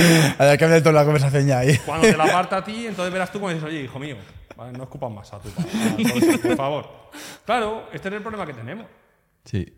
Claro, pues es que el- el- se nos ha ido la olla. La educación se ha muerto. Yo hace años que no voy en metro. No por nada, sino porque me muevo en ciudades que no voy en metro. Y, y me monté en un autobús hace poco. Me monté en el autobús y yo me levanté porque un señor mayor estaba de pie. Había gente de 16, 17, 20 años. Ni uno se levantó, macho. Ni uno. Pero coño, ¿eso dónde, dónde te lo explican eso? Un señor que puede ser tu abuelo, que pega un frenazo y se come el parabrisas del autobús. Hijo puta, levántate, ¿eh? Claro. Tío, mierda. Pero es que es así. Ojo, que lo mismo se lo dice te da con un cuchillo y te apuñala. Al chaval. Porque ahora como vamos todos de guays, chungos y... ¿Pero qué dice, macho? Si es un problema de educación. Pues para que tu padre no te ha partido la boca. Porque la hostia bien da de toda la vida ha momento. funcionado. Eh. No quiero decir que te haga sangrar. No quiero que vomites sangre, hijo mío. No te voy a partir la boca y te voy a... Pero tienes que entender cómo es la vida. Porque si no la entiendes tú, te la van a hacer entender. Y luego en el colegio, el que su padre no había partido la boca, venía al de al lado y le ponía la boca fina. Y luego llega, es que me he caído en el colegio, una polla. Te han pegado tres patadas, te han quitado el bocata y te han meado en la pierna. Y te has callado como un putas. Entonces, claro, todo esto Claro. Hace poquito, un chaval que tengo, un chaval, tiene seis años, de un conocido mío, dice, es que hay una niña en clase que me clava el bolígrafo. Quiero decir, de seis años, ¿eh? La niña hace así y le clava el bolígrafo. Entonces tú le dices, ¿y qué le has hecho tú? No, nada. He ido a la profesora y me ha dicho que está mal chivarse. Joder. Y perfecto. La próxima vez que te clave el bolígrafo, le coges el bolígrafo y se lo partes en su cara. Así de, mira. ¡Pum! Y así lo hizo. ¿Sabes cuántas veces le ha pinchado más con el bolígrafo? Ninguna. Si es que es un problema de educación. No tiene nada que ver ni con agresividad, ni con machismo, ni con feminismo, ni con pollas. Es un tema de educación. Y se nos ha ido. Y yo no me considero una persona agresiva. Y no me considero una persona, pero me considero una persona con respeto. Con respeto a los mayores, a la gente, a las cosas. Y hay un punto en el que si no tienes el respeto, pues te lo vamos a ver. Tenemos un restaurante. Restaurante, de repente un día, todos los del restaurante son mujeres. Todos los que trabajan en el restaurante son mujeres. ¿Por qué? Pues trabajan mucho mejor que los hombres. Nada que ver, ni discriminación ni polla. Es que trabajan mejor que los hombres. Punto. Total, como son todas mujeres, pues se vienen al bar de babosos mmm, a punta pala. Entonces, el típico baboso, pipí, pipí, pipí, pipí, hasta que llega un punto en el que el baboso pues se cede. Y entonces, justo llegaba yo del gimnasio, de las pocas veces en mi vida que he ido al O sea, esta historia es real. Totalmente Ah, vale, vale. Pensaba que estás imaginándonos un caso. no, vale, vale. Entonces me preparo. Llego del gimnasio. Y según llego del gimnasio, veo al tío, hijas de puta, no sé qué, montando un pollo allí. Ostras, ya en ese punto de conversación. Sí, bueno, nada más que intenta tocar el culo a una, que decir, que decir, la cosa. pues, Madre mía. Y entonces, cuando llego, me pongo delante suya y le digo, vete de aquí. Me dice, ¿tú quién cojones eres? Digo, su marido. Se le cambió la cara, macho, se hizo caca y salió cagando hostias. Entonces, ¿qué problema tenemos? Que no tenemos educación. No, no tuve ni que moverme. Se dije, su marido, chimpú, la conversación. Achantó y se fue. Ojo, que yo no, mi objetivo no era pegarle. El objetivo es que estás insultando a una persona en mi cara, macho, en un sitio público. Lo menos que se puede hacer es que te calles y te vayas. Total. Eso te lo tienes que saber. Ojo, y no estaba borracho, ¿eh? No estaba borracho. Era un tío. Entonces, todo esto, ¿dónde te lo enseñan? ¿Dónde te lo explican? En este país, los impuestos de la educación son estos. Pues yo cojo mi coche, voy a buscar a mi mujer un sábado por la mañana y tengo que ir quitándome a borrachos que se me caen a la carretera en el centro de Madrid. Esos son los que van a pagar tus pensiones. Por eso, compra oro. Porque desde luego ellos no te lo van a pagar. Y, y Luis, eh, hablas, te escuchan en algún podcast hablar de Costa Rica como paraíso fiscal, bueno, como, como sitio donde con mejores beneficios fiscales y también de Dubai o Portugal. Eh, a, a priori, ahora mismo, en la situación como, como está ahora mismo, ¿qué recomiendas tú? ¿Qué, ¿Qué diferencias tienen entre cada una de ellas? Hay muchas diferencias. Eh, ten en cuenta que cada una tiene ventajas respecto a otra, pero todo va a partir de cuál es tu situación. ¿Cómo ganas tú el dinero? Esa es la clave. Vale. Si tú ganas el dinero vendiendo servicios digitales y quieres reinvertirlo, pues seguramente tu residencia fiscal da igual. Porque lo que tengas que tener son empresas que cobren y almacenen tu pasta. ¿Es verdad, que, ¿Es verdad que dicen que en Dubai solo tienes que estar dos días al año? ¿O eso es mentira? Bueno, es verdad, ah, es verdad. Tienes que pasar dos días al año para hacer las reuniones de dirección de tu empresa. Es cierto. Lo que pasa es que tienes que tener también estructura y a partir del 2019 crearon la ley de sustancia en el país, lo cual tienes que poder demostrar que el dinero que has facturado desde el país ha sido generado desde el país con estructura allí. Con lo cual no es tan barato ni tan sencillo. Ah, Pero vale. sí, se puede hacer. ¿A efectos de residencia? Sí. Lo que pasa es que hay más cosas. Es decir, en, en Chipre puedes estar dos meses y eres residente fiscal en Chipre y ya está. Y luego te vienes a España y te toman por culo. Pero en España no puedes estar más de 100 183 días. Porque aunque tu residencia fiscal en Chipre sea de dos meses, si pasas más de medio año en España tendrías que darte de alta en España. Entonces todo tiene su punto. Hay que hacerlo bien. Vale. Pero en realidad cualquier persona puede realmente aliviar su presión fiscal en un porcentaje muy grande. De hecho, en un porcentaje que seguramente decida él. Que si tú vas a decidir, ¿puedo pagar 10, 100 o 1000? Y lo decides tú. Ah, no es el Estado el que decide. En función a tu decisión, unas estructuras u otras. O sea, es, es una, es una mega profesión realmente el, el ser la persona capaz de tener esa información. Claro, es que o sea, vende el- dinero. es que es una, es una locura. O sea, realmente esa profesión cada vez va a surgir. Yo creo que la- cada vez vamos a verla más de, de gente que ve una oportunidad incluso para ganar mucha pasta, de ser, ser una persona que tiene ese conocimiento, ¿no? No te haces ni una idea. De hecho, mira, nosotros llevamos dando consultorías y mentorías de forma pública un año y medio. Que yo conozca, hay más de 30 personas que con lo que yo les he dicho están viviendo hoy, vendiendo servicios. Ostras. Claro. Ojo, que es normal, ¿eh? Y yo lo respeto. ¿Qué pasa? Que hay un problema. que es la experiencia. Ya. Y ahí hay un problema, porque si a lo mejor viene una persona que tiene un perfil normal, pues con lo que yo te contaba, te imagínate tú pagas una mentoría conmigo y tú vas ahí apuntando y según sales de aquí pones una página web y dices, asesor fiscal. Claro, Peligro, ¿eh? bueno, es peligro, pero en realidad, como los asesores fiscales no tienen ninguna responsabilidad en España porque no son responsables civiles subsidiarios, da igual. Yo te puedo decir lo que les haga la polla, que hagas lo que haga, hoy me la suda. Tú no, tú no- tú vas- tú no vas a tener En problemas. España pasa así. Claro, entonces, en ¿qué? Portugal no pasa así. Entonces, ¿qué recomiendas? No, no, sí está bien, pero es que en España no pasa así. Tú vas a tu gestoría, la caga tu gestoría y te la comes tú y te dan por culo. Es que en España pasa así, no es un tema que tú elijas uno mejor que otro. Es que es así. Entonces, En Portugal no es así. En Portugal las, eh, las gestorías asesorías son responsables civiles subsidiarias.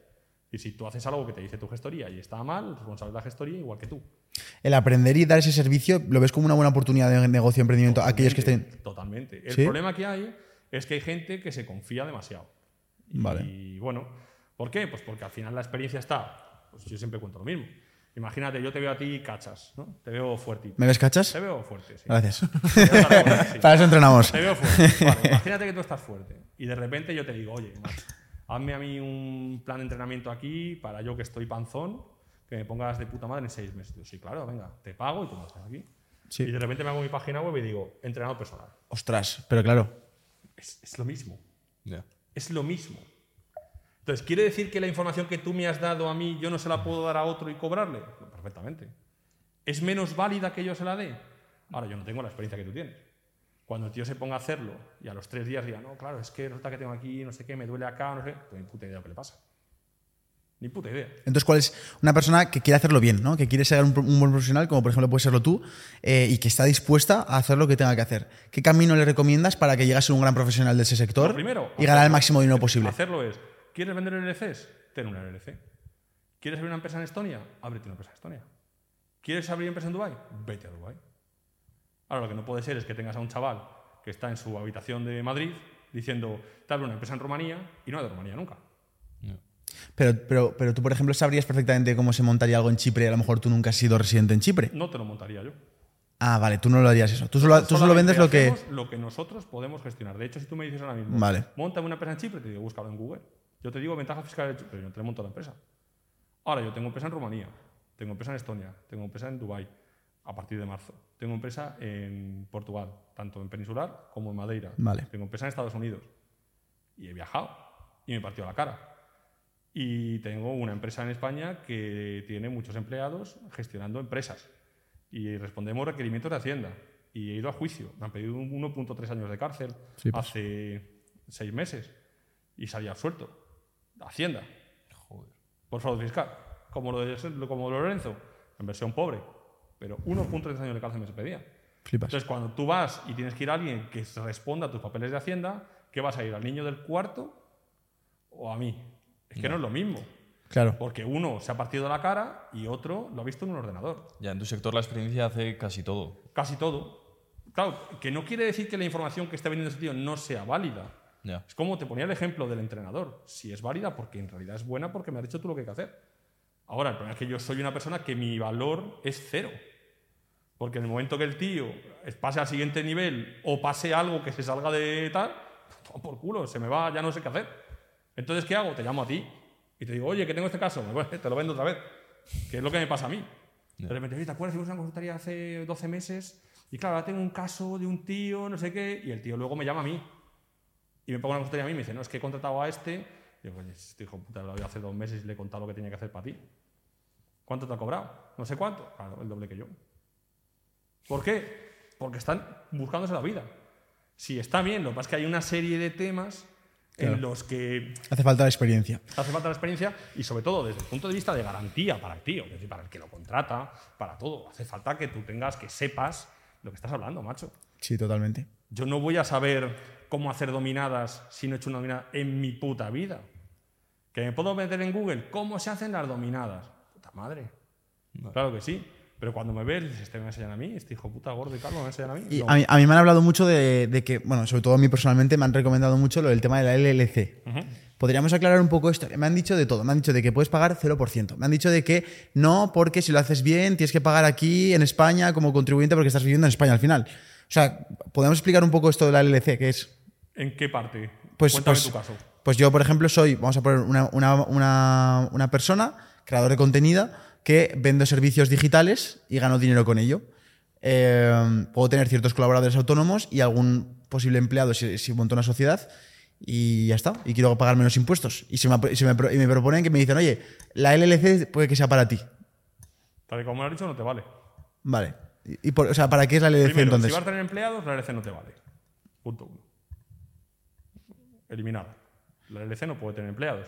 Vale. Si tuviera empleados, tendría que ser una empresa que se llama C Corp, es una empresa con empleados en Estados Unidos y tributarias en Estados Unidos, así que no tiene ventajas. La, la LLC que todo el mundo busca es la LLC Pass-Through. Vale, pues esa. Vamos a hablar de esa. Esta LLC quiere decir que no vas a tener empleados, quiere decir que vas a ofrecer servicios digitales y quiere decir que los rendimientos que esta sociedad genere, siempre y cuando a 31 de diciembre no los tenga, tú no tributas en renta. ¿Cómo que no los tenga? ¿A qué, se- a qué te refieres con eso? Imagínate que tú ganas 10.000 euros al mes y los cobras por la LLC. Vale. Pues tu LLC a 31 de diciembre tendrá 120.000 euros. Sí.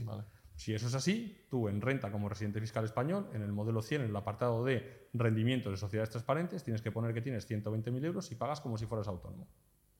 ¿Ventaja? Aunque el, dinero, aunque el dinero se quede en la sociedad. ¿Ventaja? Ninguna. Ninguna. Y tienes que ser autónomo en España también. Ahora hablamos de autónomo España. Ahora imagínate que dices, vale, yo recibo 10.000 euros, pero resulta que esos 10.000 euros yo cojo la tarjeta de la LC y me los gasto. Todos los meses. ¿Es posible? ¿Es legal? Totalmente posible. Vale. A 31 de diciembre, ¿cuánto tienes en la cuenta? Cero. Ah, pues es que te has gastado todos los euros. Te has gastado todos los euros. Si tienes cero euros en la cuenta, ¿cuántos rendimientos tiene tu LLC? Cero. Cero. Si tienes cero tu LLC, ¿tienes obligación de declararlo en renta en el apartado de rendimientos de sociedades transparentes? No. ¿Cuánto tributas? Cero. Vale. Ahora bien, la LLC tiene que estar en un estado, en este caso Delaware, Nuevo México o Wyoming, que son los que te permiten no llevar contabilidad. Y por lo tanto, no tienes obligaciones fiscales en Estados Unidos y obligaciones fiscales en España. ¿Dónde viene el problema? El problema viene en dos cosas. Tú tienes una casa alquilada, No. tienes un coche, No. tienes algún gasto nominativo en tu vida, No. entonces a ti te la suda, puedes hacerla perfectamente. Ahora, si tú lo quisieras hacer, tú tuvieras que pagar una hipoteca, por ejemplo, ¿con qué pagas la hipoteca? Con ahorros podría ser, ¿no? Incluso. Bueno, tendrías que poder justificar que lo has hecho con ahorros. Entonces, en tu caso, tendrías que ser autónomo. ¿Por qué? Para meter parte de los ingresos a través de tu autónomo y poder justificar ingresos para pagar tus gastos nominativos. Claro, porque no te estás gastando todo. No vas a gastar todo por no, por no declarar, ¿no? No tienes por qué gastarlo. Puedes gastarlo o puedes llevarlo al mundo cripto mediante la compra-venta de NFTs y desde ahí inyectarlo en una sociedad. O sea, sería 120.000 euros gano con la sociedad, que ahí, me- ahí es donde me he perdido. Vale, aquí gano esto. Y necesito gastar todo para, tener, para que me quede el, resultado del ejercicio a cero euros. Pero claro, ¿qué pasa? Yo no quiero gastar porque quiero ahorrar, ¿no? Porque quiero pues, tener más dinero. Que- Entonces ahí lo que tú recomiendas es que cree un ¿Qué quieres hacer NFT. con el dinero? Pues de momento, eh, a lo mejor no tengo claro en qué voy a invertirlo y como no tengo claro en qué voy a invertirlo, me lo quiero guardar y quiero ahorrarlo. ¿Vale? Y, pero quiero, obviamente, que, que pagar el mínimo posible de impuestos. Entonces, en ese caso, Creas 120 NFTs en una wallet, los pones a la venta en 10.000 euros cada uno y tú desde la LLC te los compras. Ahora tu LLC tiene... a, a fecha de 29 de diciembre, por ejemplo, todos a la vez. Cada mes o cuando quieras, da igual, no tienes por qué hacer el último día, cuando tú quieras algo de ejercicio. Entonces tú al terminar el año, tu LLC tendrá 120 NFTs y tú tendrás todo el dinero en una wallet que no te identifica. ¿Eso quiere decir que no tienes rendimientos? Sí, sí tienes rendimientos, porque tu LLC sigue teniendo 120 NFTs que valen 120.000 euros. ¿Qué haces ahora? Los pones a la venta. ¿Vale? ¿En cuánto? En un euro cada uno. Te los compras desde una wallet que no te identifica y ahora tu empresa tiene 12 euros. Coges la tarjeta, te vas al McDonald's, pagas 12 euros y tu LLC tiene cero. Y tú tienes 120 119.980. O sea, es como que desde fuera, como de fuera real sería como si soy un malísimo emprendedor, he ganado 120.000 y he perdido todo porque lo he vendido por un euro cada uno, ¿no? Bueno, sí, puedes hacer muy sea, cantoso, menos cantoso, como tú Joder, pues sí que se ve claro, ¿no? ¿Y haría falta alguna sociedad más, es decir, para que eso suceda? No, como por ejemplo una en de este Estonia. caso no te hace falta más. Lo que pasa es que tienes el dinero almacenado en una wallet. Vale. Si te parece seguro. Además, vale. todo el dinero almacenado en una wallet, que luego esa cómo lo puedes gastar en el dinero, por ejemplo, te quieres ir de vacaciones o... Ahí viene, ¿en qué lo quieres gastar? ¿Quieres irte de vacaciones? Pues con la wallet te creas una cuenta en ADV Cash, que es un banco de Belice, te mandas dinero de la wallet a ADV Cash y gastas con la tarjeta. Claro, pero el problema viene cuando quieres una casa, no te, no, Claro, claro. que lo importante es qué quieres hacer. ¿Quieres una casa? Pues tienes dos opciones. Cambia, tenéis varias opciones. Cambias tu residencia fiscal a Portugal, te traes el dinero de las criptomonedas al cero y te compras la casa. ¿No quieres cambiar tu residencia? Creas una sociedad en el extranjero, Estonia. La empresa de Estonia se crea un NFT, lo pone a la venta en 120.000 euros. Tú se lo compras desde la wallet y ahora es la empresa de Estonia quien tiene 120.000 euros. Y con la empresa de Estonia, que tributa al cero, te compras una casa en España. Vale. Madre mía. Entonces sí que se podría llegar a invertir en inmuebles pagando cero. Por supuesto, aquí tienes ejemplo. Vale, ok. Pues Nos yo hemos creo, quedado que estoy- cuadrados, ¿eh? yo creo que ya me he quedado con deberes para casa. pues Luis, eh, mil gracias por estar aquí con nosotros, tío, charlando y compartiendo sabiduría. Todo el mundo que quiera seguir a Luis podéis verlo por, por la descripción de, esto- de este episodio. Y, y nada, eso Bueno, lo, lo tendré en cuenta. estamos, cuando queráis más chapa de fiscalidad, pues venís. Y en cuanto ganéis pasta, que tú ya estás ganando pasta, no sé cuánto ganas, pero tú Así que ya sabes, pide consultoría, te hago precio y te vienes. Venga, perfecto. bueno, chicos, que vaya muy bien. Gracias. Ahí está. Joder, qué bueno, tío.